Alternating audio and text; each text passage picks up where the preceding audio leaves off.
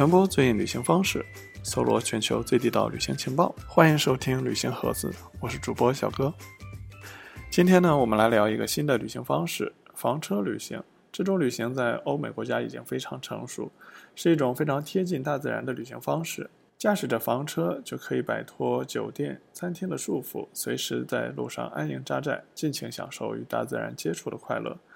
想要体验这种旅行方式的话，可以选择相关配套设施比较完善的国家，像美国、澳大利亚等。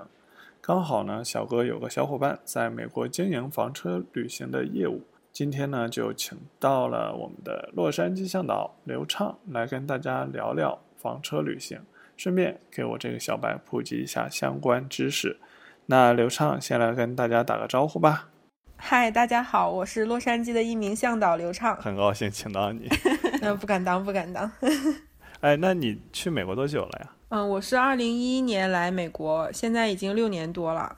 啊，六年多，当时是去读书？对，来读大学，来读本科。哦，读本科，然后后来就是，呃，本科毕业以后就留在那儿了。嗯，对。啊，那你在当时读本科的时候是读什么专业？嗯，我读本科是读国际学和人类学，但是好像听起来都跟旅行没有什么很必然的联系啊。嗯，其实国际学，我朋友就是开玩笑说我就是学旅游的，因为觉得学国际学就是学很多，嗯，世界各地有意思的事儿、有意思的地方，就是像学旅游一样。哦，这样，所以你的学习让你后来就走上了旅游这条路，是吗？其实也不是的。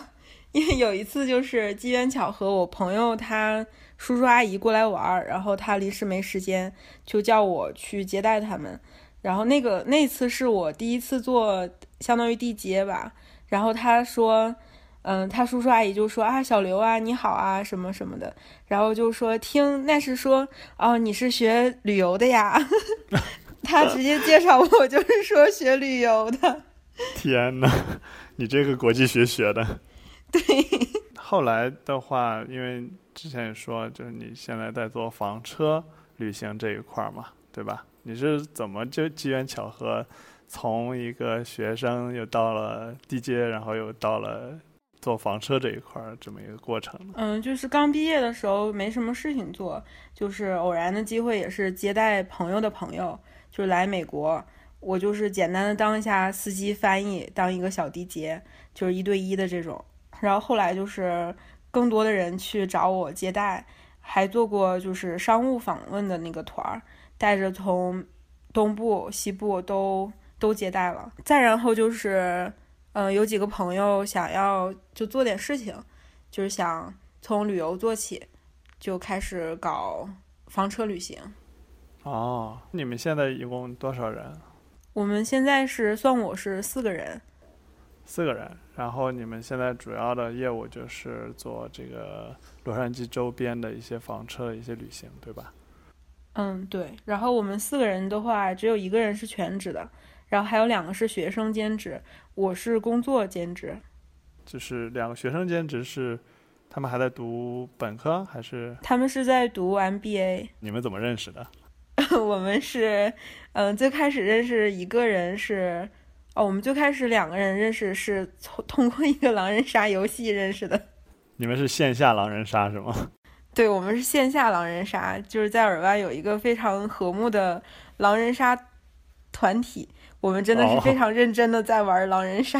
哇塞，好吧。就认识也有大概一年了吧，然后才开始想，哦，大家都想做点事情，然后就是一商量，觉得可以一起搞一搞，搞个事情。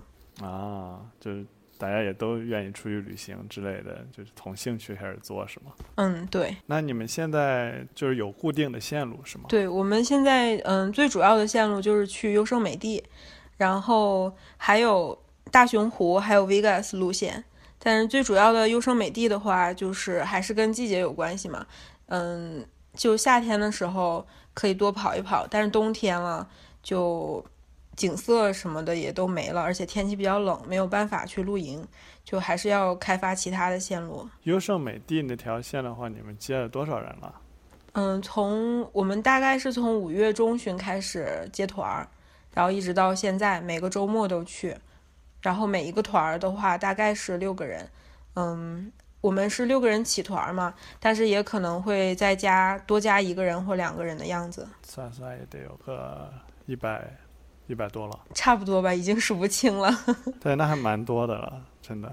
你们你们从哪儿找那么多客人？我们就是在微信有一个群，建了一个房车旅行的群，然后就是人加人，还有就是朋友推荐，可能，嗯。一个人玩好了之后，会跟别人讲啊，就会有更多的人来找我们。口碑宣传，看来你们真的玩的还挺好。嗯，因为这个房车旅行就是比较，对于华人来说还是比较新颖的。就可能你来美国很多年了，你不一定会做房车露营，或者是露营，你可能都很少有人去。就是对于华人来说，对对对，我承认。好的。天哪，为什么不能让我在那个时候认识？那个时候咱们自己出去玩，可能就可以从那个 Joshua Tree，那个约书亚公园开始玩，然后大熊湖走起，然后在优胜美地。是我当时去 Joshua Tree，好像就是开着车。然后就开自己车，然后就就在那边找招说吹边上小旅馆，然后睡了一晚上，就那种。第二天很早六点多要爬起来去看日出，哎，不是五点多爬起来看日出。哦，这样。啊，就我第一次去招说吹是大三的时候，嗯，然后我们就是那是我第一次露营，我们去买了帐篷。还买了椅子，然后带了那些生火的，还有吃的啊什么的，就搭了帐篷在那儿住了一晚上。怎么样？嗯，那个时候，当时我是负责订营地嘛，当时是七月份，我去网上查的时候就说七月份到九月份左右吧，是不需要预定的，但是其他时间你就要就要预定。我就想为什么不需要预定呢？等去了才知道为什么不要预定。因为根本没有人那个时候去，太热了。你们晚上还是晚上还好？嗯，晚上的时候也很热，是吗？白天的时候是那种很热很热的桑拿。我大概 get 到那个荒漠里边是什么样子了。那个时候还是那种 camping 小白，什么都不知道。然后当时搭帐篷也是特别难，特别艰辛。然后没有带那个，还没带生火的东西。就钻木取火和拿那个火柴，反正不知道怎么找到了，就是生了火。哦，对，当时带了那个带了那个炉子，就是烤做火锅的那个炉子，酒精，然后拿那个生的火，煤气罐的。哦，天哪！那你们还知道带个这个？哦，当时带是煮泡面用的。啊，当时就是你们同学一块儿过去的。对我们三个同学一起去的。啊。那你们就是从那一次开始就开始你的露露营的生活是吗？对，开始了这条道路。那挺好的，因为我我真的觉得就是那种，如果是房车或者露营的时候，你早上起来你起码不需要那么早起，然后再开车开进去，然后就是觉得好像一起来以后一掀帐篷，就觉得还挺好的，就外边特别多星星啊之类的。对，最好的是晚上的时候可以看星星、拍星星。对对对，因为我们那时候要住在外边，所以我们需要晚，就是到下午还是几点的时候，我们就需要往外开。然后因为也要很远嘛，所以还需要开出去，所以晚上可能就不能看特别久的星星。对，这这可能就是房车或者露营的一个非常好的一个地方了。对，嗯，你们现在开发那些线路的话，一般都是去玩几天啊？哦，我们最开始的时候是玩三天，但是三天的话就是去路上一天，呃，路上半天吧，然后玩一下午，然后第二天玩一天，第三天的时候就是一早就要往回走了。这样的话就是路上时间比较多，所以我们把它改成四天了，已经。所以不管不管去哪儿吗？那我听你们不是还有 Vegas 或还有大熊湖？Vegas 的话可能时间要更长一点，嗯，但是大熊湖的话就是会减一点，就看距离嘛。然后优胜美地的话就一定要四天了，就一定要四天。对，优胜美地你们都怎么安排的呀？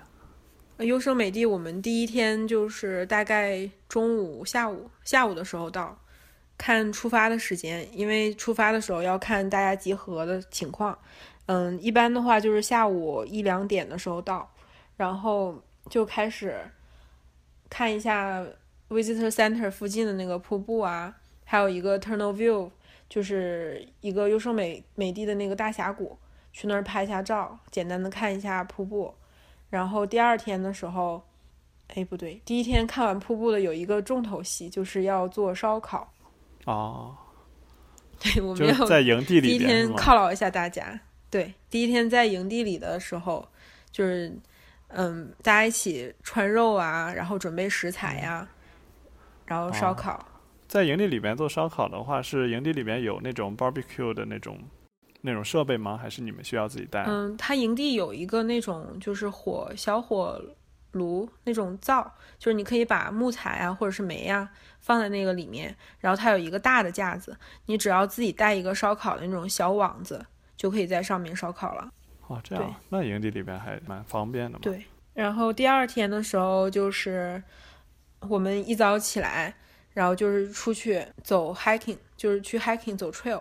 哦，因为优胜美地里边的 trail 还挺多的，你们一般都选哪条？嗯，我们去走的那个 trail 的话，是走一个相对来说比较平缓，时间不是很长的，大概来回一个小时不到的是，就是那种 trail。它的哦名字叫 Taft Point，然后 Taft Point 它它，嗯，它其实一条岔路。你如果是走到左边那一条的话是 Taft Point，如果走右边那一条的话就是 Santino Dome，就这两条这两条 trail 都可以走，就看当天我们的心情。就看大家体力支不支持嘛？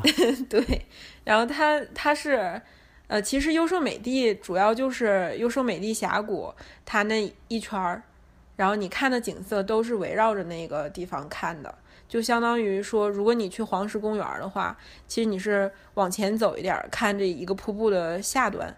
然后你再往前走一点儿，可能是去看终端，然后再往前的话是看它的最顶上，就是整个一路上去看的景色是那一块儿的。嗯，然后我们这个优胜美地主要也是围绕着那个人多的那个峡谷嘛。所以你们 trail 结束了以后，接着又去哪儿呢？嗯，还是还会看一个优胜美地最有名的 Glacier Point。我们去的这几次吧，就是总结了一下，它可能就是可能会根据当天的交通情况改变。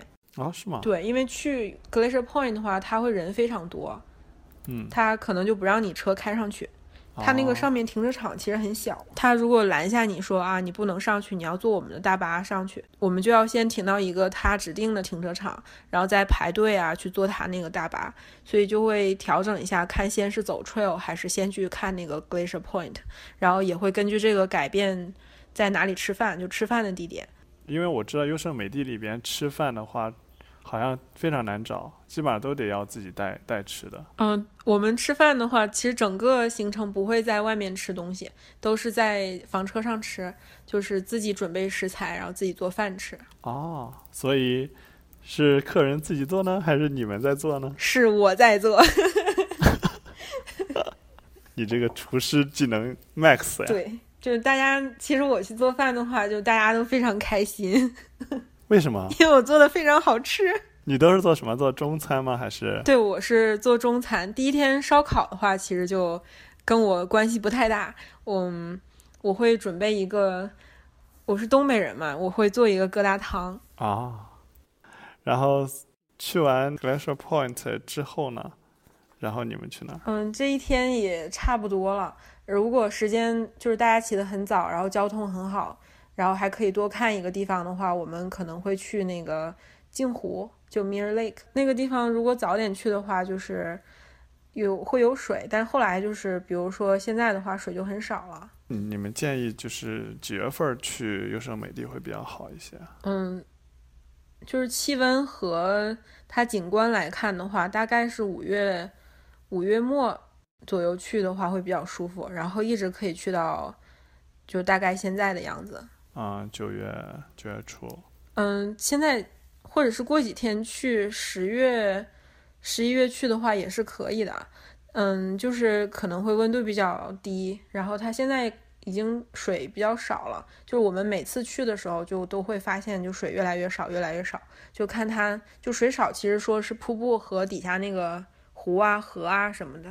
嗯，就是第二天的话，呢就是这些行程了。然后到第三天一早，你们还会再去徒额部吗？还是说直接就往回赶了？嗯，第三天就是直接往回赶了，不然的话，呃，晚上可能到不了家。我们是想要争取在七点之前到尔湾，啊，因为第二天的话，它行程也比较紧凑，第三天大家都起不来早，所以就大概十点左右能出发就挺好了。啊，像参加这种房车的话，你们让客人都会提前提前这个这个准备哪些东西呢？嗯，客人只要就是带自己想就是需要的东西，自己的个人用品，比如说洗漱用品啊就可以了。其他的东西吃的我们都会准备，然后嗯被子我们也会准备，枕头我们也会准准备，然后他们还需要带一个好心情就行了。你们准备那么全？对我们就是想要想说让就是让客人比较轻松的过去，因为如果真的每个人都准备很多东西的话，这辆车一个是车上放不下，嗯嗯嗯，一个就是根本就准备不全，因为大家没有房车旅行过，所以也不太知道会带什么。啊，我们提前会告诉说，嗯、可能这个温度啊，大概穿什么呀，然后你带上自己的个人用品就可以了。然后其他的东西我们都会就是一起准备。嗯嗯嗯，这样的话大家就交上钱，就等着参加你们的行程就可以了。对，那你们现在收费大概是多少钱？我们现在收费是二百块钱每天每人。二百美金。对，然后这样的话，就其他费用就都不需要出了。嗯对。然后去的时候就没有没有任何隐藏费用。那三天下来也就才六百美金。嗯对。因为房车的话，起码省去了你吃饭的费用、你酒店的费用，那你包车向导的费用，其实全都在里边了。对。那是一个蛮划算的一趟旅行。那你什么时候来洛杉矶参加我们团儿啊？就是等我回洛杉矶的话，我肯定找你们。好的，好的，没问题。你可以，你可以在那个我们出团儿的时候，就是跟着我们，然后帮忙开个车、打个杂呀，给你减免费用。嗯，这个合适，这个我还是在行的。或者给我们，给我们回去之后写一个宣传，都可以减免费用。那那绝对没问题。为为了省钱，我什么都干得出。可以，可以，可以。天哪，多么好的一个兼职伙计啊！也聊了那么久了，我们进一首歌，然后休息一下，给我们推荐一首歌呗。嗯，我给大家推荐一首 Nora Jones 的歌，叫叫什么呀？叫《Little Lou, Ugly Jack and Prophet John》。好，好，好，那让我们来听一下这首名字特别长的歌，我也读不出来。好的。could have been your lover. What a waste! I could have been your friend. Perfect love is like a blossom that fades so quick when it's blowing up a storm in May. Travel south until your skin turns warmer. Travel south until your skin turns brown. Put a language in your head and get on a train. And then come back to the one you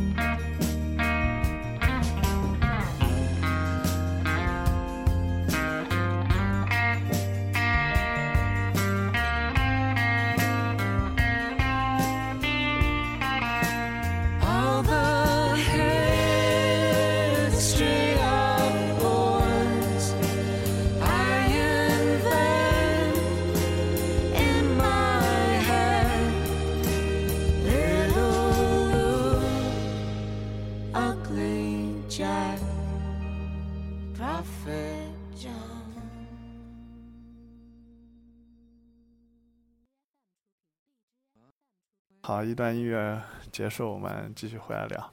刘畅，你在之前带那么多客人出去玩，中间有什么你觉得特别特别让你难忘的经历吗？我觉得，嗯，最有趣的一次经历就是说，有一对摄影的团儿，他们就是专门去优胜美地拍摄，他们带的设备都非常的专业，嗯，然后他们是提出说想要 customize 嘛，就是到晚上的时候想要去拍夜景，去拍银河，然后最有趣的就是说，我们那天晚上就本来是应该在呃营地做饭，然后就是休息啊什么的。我们就为了他们特意把车开到 Glacier Point，到晚上的时候就其实已经没有人了。然后我们在到停车场的时候天还没黑，他们就先去找位置，然后我就在停车场给他们做饭。然后大家 吃完饭之后，就天已经全黑了，然后他们再去拍，就是找那个去之前找到的位置去拍摄。然后我就跟他们一起去的，就是当时是。嗯，看着那个天空就非常的璀璨吧，可以这么说，就是可以肉眼看到银河，因为这种景色是在城市里很少能看得到的，就是很难看得到。然后就周边就是全黑，然后天上就很漂亮，哇，我都能想象到那种感觉。而且非常的静谧。对，尤其在城市中生活久了的人，可能真的很难，甚至有些人一辈子都没有见过一条真正的银河是什么样子。这种体验真的还挺好的。对，其实其实那次也不是我第一次看银河，之前去昭说 tree 啊，还有去黄石公园啊，都都能看得到。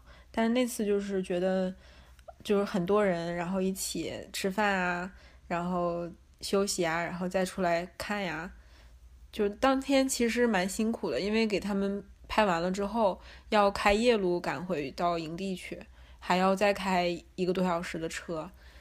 但是，嗯，就是蛮有趣的，而且那群人就非常有趣，聊得来，大家都是年轻人，就觉得很好。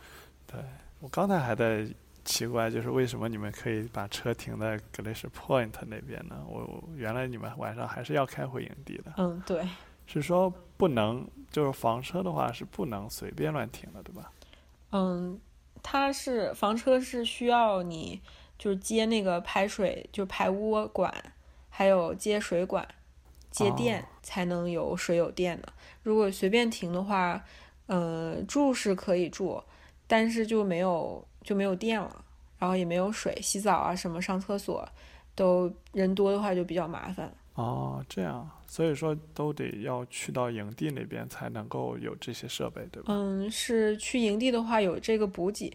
如果哦说你两个人开着房车出去玩儿的话，你可以吃饭啊、睡觉啊、洗澡啊、上厕所啊，你就停在路边随便的一个地方都可以。但人多的时候，还是需要营地去做这些补水啊，或者排污啊，还有充电。嗯嗯，原来是这个样子。对，能给我们介绍一下，就是关于房车的类型啊、种类啊这种这种知识吗？因为，呃，我也我之前也没有去参与过任何的房车的旅行，我相信大多数的听众应该是这样子。对，能给我们普及一下房车的一些基本知识吗？嗯，就是说路上看的比较普遍的房车其实有三种，一种就是说很大，像一个大巴士，一个这样的，它是可以，呃，可以延伸出去。就比如说你停好了，在一个营地，你按一下一个按钮，它车上的一个某一个部分就是出去了，就是会伸出去，这样空间会变得很大。但是它是，嗯，三十多尺到四十多尺的样子，嗯，可是它不好停车。然后你普通的那个驾照，就美国的驾照的话，也不是说都可以开的。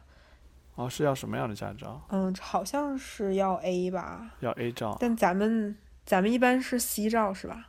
对，我们平时开的都是 C 照我。们普通的 C 照能开的车是，嗯，Class C，这个车那个名字也叫 Class C，就是我们 C 照能开的是 C 这种车，它哦，是能坐，呃，六个人左右，就是能住六个人左右，然后它是二十三尺到二十六尺的样子。然后这种车的话也是可以，你停好了之后，有一部分能够延伸出去，这样也可以扩大空间。然后有的就是不行，那小车的话可以住五个人的样子，然后大车的话就是能住六个人。然后还有一种房车就是说，呃，像一个小面包车，但它里面没有厕所，然后你把椅子折叠放开，然后就可以变成床。哦，大众是不是有一款特别经典的一个这种小房车？哦，对，就跟那个差不多，那种就是非常非常经典的了，就是很很可爱。对对对，我我我好像在学有的时候之前在美国上学，学校里边好像就就有的时候会停着，然后里边就觉得挂着衣服呀，什么乱七八糟都有感觉。你们学校也太酷了。没有没有，但不是很多啦，就就就一两辆啊。但是有的时候在美国的路上会看到有人去去开着那个车，对，那种车就是，嗯、看到路上就很抢眼。对对对，就特别特别那种感带感觉那种感觉，就是 上个世纪的那种样子。呃，跟那种车相似的还有一款就逼格非常高的拖挂式的房车，叫 Airstream。这种车就是你，它的名字叫 Airstream，它是需要呃皮卡或者是 SUV 来拖才能走，就是它只是一个车厢，然后是那种像铁皮很很光亮的铁皮，但里面的装饰就是非常的豪哦华。高高配是吗？对，就是 ins 上面网红标配一个是吗？RV，对，像这种的话，像面包车大小或者 Airstream 这种的话，一般是能坐几个人？嗯，面包车大小的话，可能就能睡两个人的样子吧。然后 Airstream 的话，它最多能大一点的话，最多能住四个人的样子，但是会有点挤。它如果住四个人的话，它是主主卧室那个区域的话，是一张床，可以住两个人。嗯，然后外面的沙发是可以折叠成一张床，但是比较小，所以说住四个人的话就是比较挤。哦，那像就是如果说我就是个人去租这些房车的话，就是有哪些地方可以租到呢？或者租车的时候需要注意哪些事情呢？嗯，如果自己租的话，就是嗯，去那种直接搜租房车的网站，它会有专门的那个房车公司出租这些车。但注意的话，就是说看时间上面，你租车和还车的，就是取车和还车的时间，它会不会嗯多算你钱？而且看你需不需要一些配套的设备。然后就是说你单独从国内过来旅游的话，你租这些车，你可能就需要它一些厨房用品，就是你你肯定不能旅游的时候带着锅去 那样子。这种配套的设备是租车公司会给你提供吗？还是说，呃，你是需要自己去买呢？嗯，应该是会有这个选项，那你就要多加一些钱。但我们就是没有，嗯，从租车公司那儿租，就每次都是自己带。然后我们租车的话，是专门有人给我们提供这些车。哦，确实，自己租车的话，感觉如果还要自己做饭的话，那还得备很多东西，感觉就还挺麻烦的。嗯，是。那一般的房车里边，像你们你们现在用的是 Class C 的车嘛，对吧？对，里边都会有什么样的设备呢？嗯，它有厨房，有烤箱，有微波炉，嗯，然后水池、冰箱，嗯，然后洗浴的就是有洗澡间，还有厕所，还有洗手台。挺全的了。对，就相当于是一个移动的家，你可以在里面做你在家里想做的事情。Class C 的卧室的分配是怎么分配的呀？是一人一间吗？还是有那种大床？这种 Class C 的话，它是两张床，一张是在车尾部分，一张是在车的驾驶室的上方。哦，然后对，这样是两张大床。嗯，如果说是大一点的车的话，中间的位置会有两边的沙发。那你把两边的沙发都放平的话，就是又是两张床。但是这个两张床的话，睡的人就可能只睡一个人，因为它会比较小一点。那如果是小车的话，它中间就没有两张沙发，嗯，它中间就是一张沙发。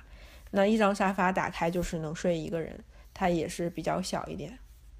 哦，这样，那这种两张床的话，嗯，岂不是很尴尬？为什么呢？你们是六个人吗？然后大家之前认识吗？还是不认识？嗯，一般的客人都是之前认识的，可能就是两个家庭或者是朋友们在一起。哦，那你们睡哪儿啊？我们睡帐篷，我是本来不喜欢睡帐篷，因为第一次睡帐篷的体验不是很好，因那个时候去昭刷吹比较热嘛，就不是很喜欢睡帐篷。但是后来在优胜美地睡了一次帐篷，我就不想睡房车了，为什么？因为我觉得更更加的亲近大自然。我早上是被帐篷上的小鸟叫醒的，就是一睁眼的时候看到有一只小鸟的脚在上面，就是走来走去，走来走去，觉得很有意思。哦，哇塞，好了，感觉这期节目播完以后，大家都不愿意睡房车里边了，完了。都跟着你抢帐篷去了。那是因为我已经睡了千次万次房车了。哦，其实睡房车里边还是挺舒服的，对吧？对，房车的话就是，就感觉很很奇妙，就是你在你在户外，但是你还是在像家里一样的地方，就这种感觉很奇妙。然后我有的时候在那个营地里面，我会看到房车啊，他们那种就是，呃，就是你们做饭的时候，是不是把要把房车那整个，他们有盖儿什么，它可以打开，然后就是变成一个那种就跟外卖车一样的那种感觉的那种，你是说上面那个通风口吗？不就从一个侧面，然后撑起一个就跟。呃，就跟一个小小棚子一样，然后那个整个那一面儿就可以打开，然后就房车里边跟外边儿就就跟一个外卖口的一个样子那种，会有一个台子。哦，我知道了，你说的是一个那嗯、一个支架的那种棚子，它是对对对对它那个那个棚吧，其实用来遮阳的。就如果你安营扎寨好了之后，你把它支开，然后再拿两把椅子，如果你在湖边的话，就很惬意，就在下面，嗯、喝喝水、吹吹风啊什么的。对我有时候看那个就觉得，嗯，这个还是蛮舒服的，尤其是经常会在湖边。对，有的时候我我之前去哪儿了？去黄石还是哪儿？我忘了。有一次走西走走走西边线的时候，就有一个湖边，然后就停了好多这种，然后大家都撑着棚子在那儿，然后拿个小小凳子坐在那儿，然后有个小桌子，然后一就是有那种老头老太太，就在那儿坐着，喝个茶什么的，就觉得啊、好舒服，好羡慕他们。嗯，对，还有就是说，嗯，如果没有去过房车旅游的人的话，他会有很多问题，就比如说，嗯，你们房车就是都有什么呀？就是需要需要我们注意什么呀？就是怎么洗澡啊，怎么上厕所啊，会不会很麻烦呀？其实这个在房车上都是可以解决的，但是如果人多的话，就不建议全都在房车上洗澡、上厕所。嗯，那营地的话会有专门的浴室和厕所，还有休息的一个 lounge，就是一个像大厅啊，有沙发、有电视啊，还有 WiFi。但是 WiFi 的话就比较呃慢，它毕竟是在野外嘛，就有一点你可以发，比如说发个微信啊，简单的发个文字啊，或者发个 email 啊，这样可以。但是视频的话就会比较对比较卡。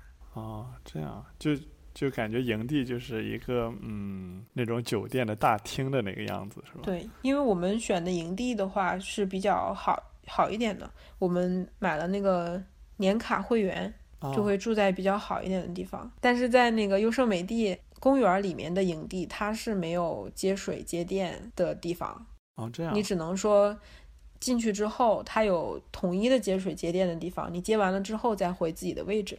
但我们在周边订的就离的公园很近，嗯你在营地的时候有专门接水、接电、排污，还有洗澡的地方给你，就住起来比较舒服。那像这种影帝的话，一次性的费用大概是多少？嗯，好像是四百多块钱一年，他会 cover 你前二十次吧。哦，二十次的一个费用。然后之后他 cover 一部分之后，你再超出他那个规定的话，你每次每去一次只要再多加多加五块钱就行了。哦，那还是蛮便宜啊。如果只是自己去一次的话，大概有二十美金嗯，一晚的话大概要七十多块钱，一晚啊！七八十的样子。对，哇，那那还是嗯，有点高的嘛。但是可以 cover 你一车呀。啊，是这个就是看怎么跟酒店的住宿进行换算了。嗯，是的，是的。还有什么其他的要提醒大家注意的吗？嗯，如果说自己去旅行的话，就是想要第一次开房车出去玩儿的话，嗯，需要注意的是，就比如说是 check in 的时间，就是你要是去营地的话，你要看他你预定的那个时间，他会几点到几点才能就能让你 check in。如果你要是比预计的时间要晚的话，要一定要提前跟他们联系，就是说哦，我可能要晚一点到。这样才会他们他们会安排人给你开门啊，让你进去。嗯，因为我们去过一个营地的话，就是当时是晚晚到了，而且路上没有信号，就是都在山里啊什么的，就没有信号能让你联系到那个地方。然后去了之后，发现门口都被拦起来了，就进不去。哇，然后怎么解决的？然后后来就是在门口就懵逼了嘛，就等着，然后有巡逻的人过来就看到我们了，然后帮我们开的门。哦，这样 对，这样，会不会就那种，如果你没有在规定时间，你的你你们相当于提前去预定了一个车位，对吧？对，他的位置位置都是要提前预定的。哦，他会不会就是发现，哎，你今天没来，我我再给到别人？嗯，那不会，他他是要你交定金嘛，就是说你给你留了位子的。那就还好。哎，当天当天也不会说，嗯，看你没来，就是有人正巧就要去，这样的话情况也是很少的。因为房车要比普通的车要大蛮多嘛，你开过吗？哦，我没开过，就是我想要开，但是被嗯、呃大家制止了，他 们都不放心。好吧，第一次开房车的话，你小伙伴们他有没有告诉过你，就是需要注意什么问题？嗯，对，就有的有的，就是在我想要尝试着去开这个车的时候，嗯，大家还是就司机还是教过我怎么开的，就是说转弯的时候一定要转大一点儿，因为它跟小车不一样嘛，它比较宽比较长，所以你转弯的时候一定要转的大一点儿，不然的话边边角角会被碰到，就是路路那个转角的地方。路转角的地方，就是过一些路口之类的。对你，比如说你右转的时候，如果你转的不大的话，那你的右侧就会碰到路边，或者轮子就压过去了。但因为没有实际，因为没有实际开过，所以我也不知道就是多大多大弯打多大盘子啊什么的。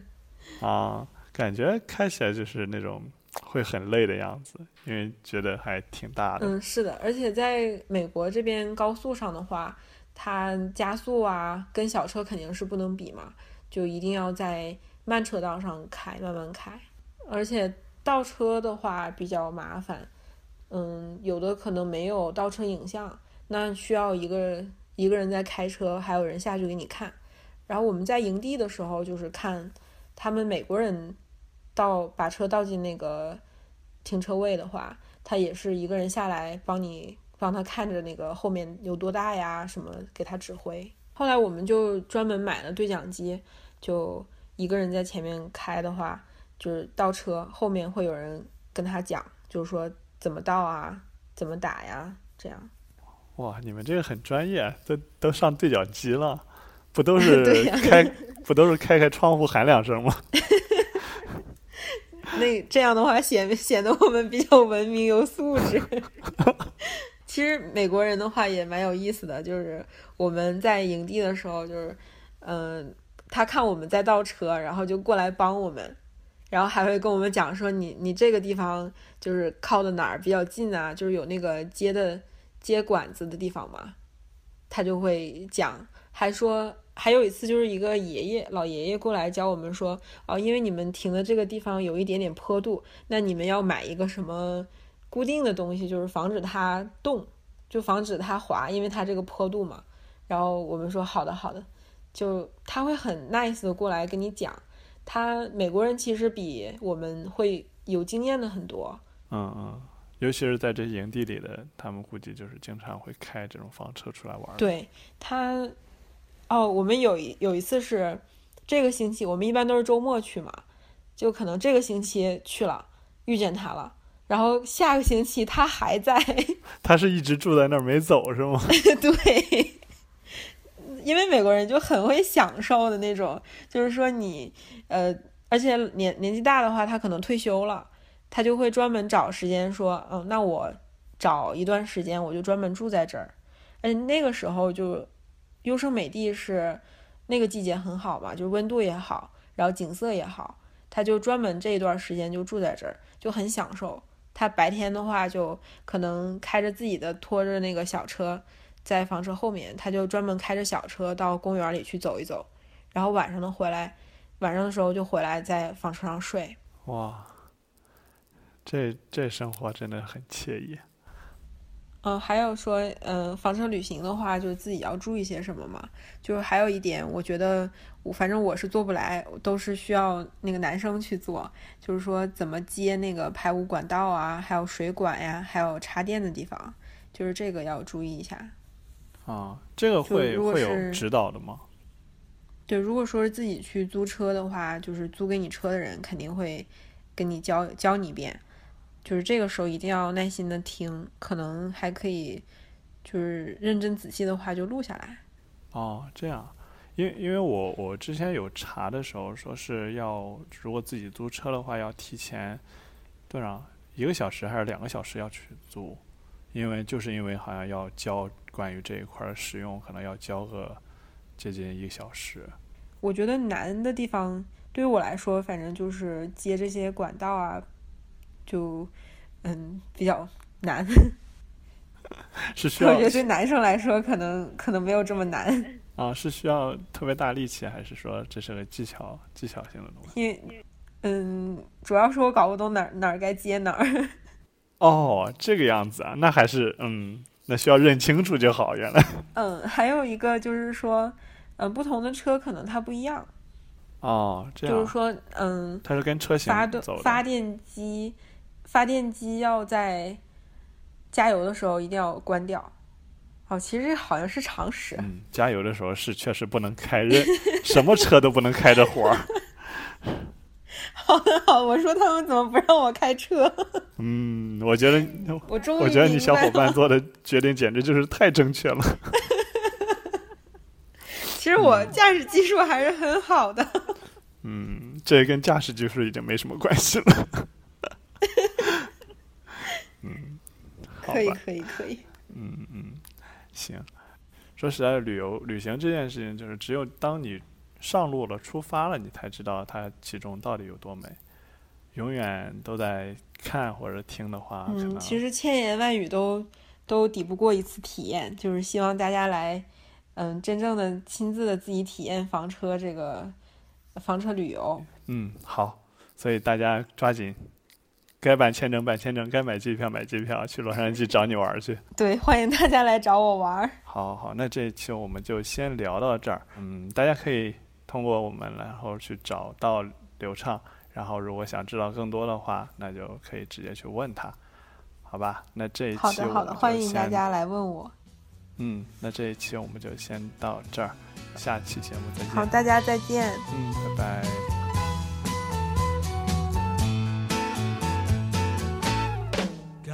On board a westbound 747. Didn't think before deciding what to do. All that talk of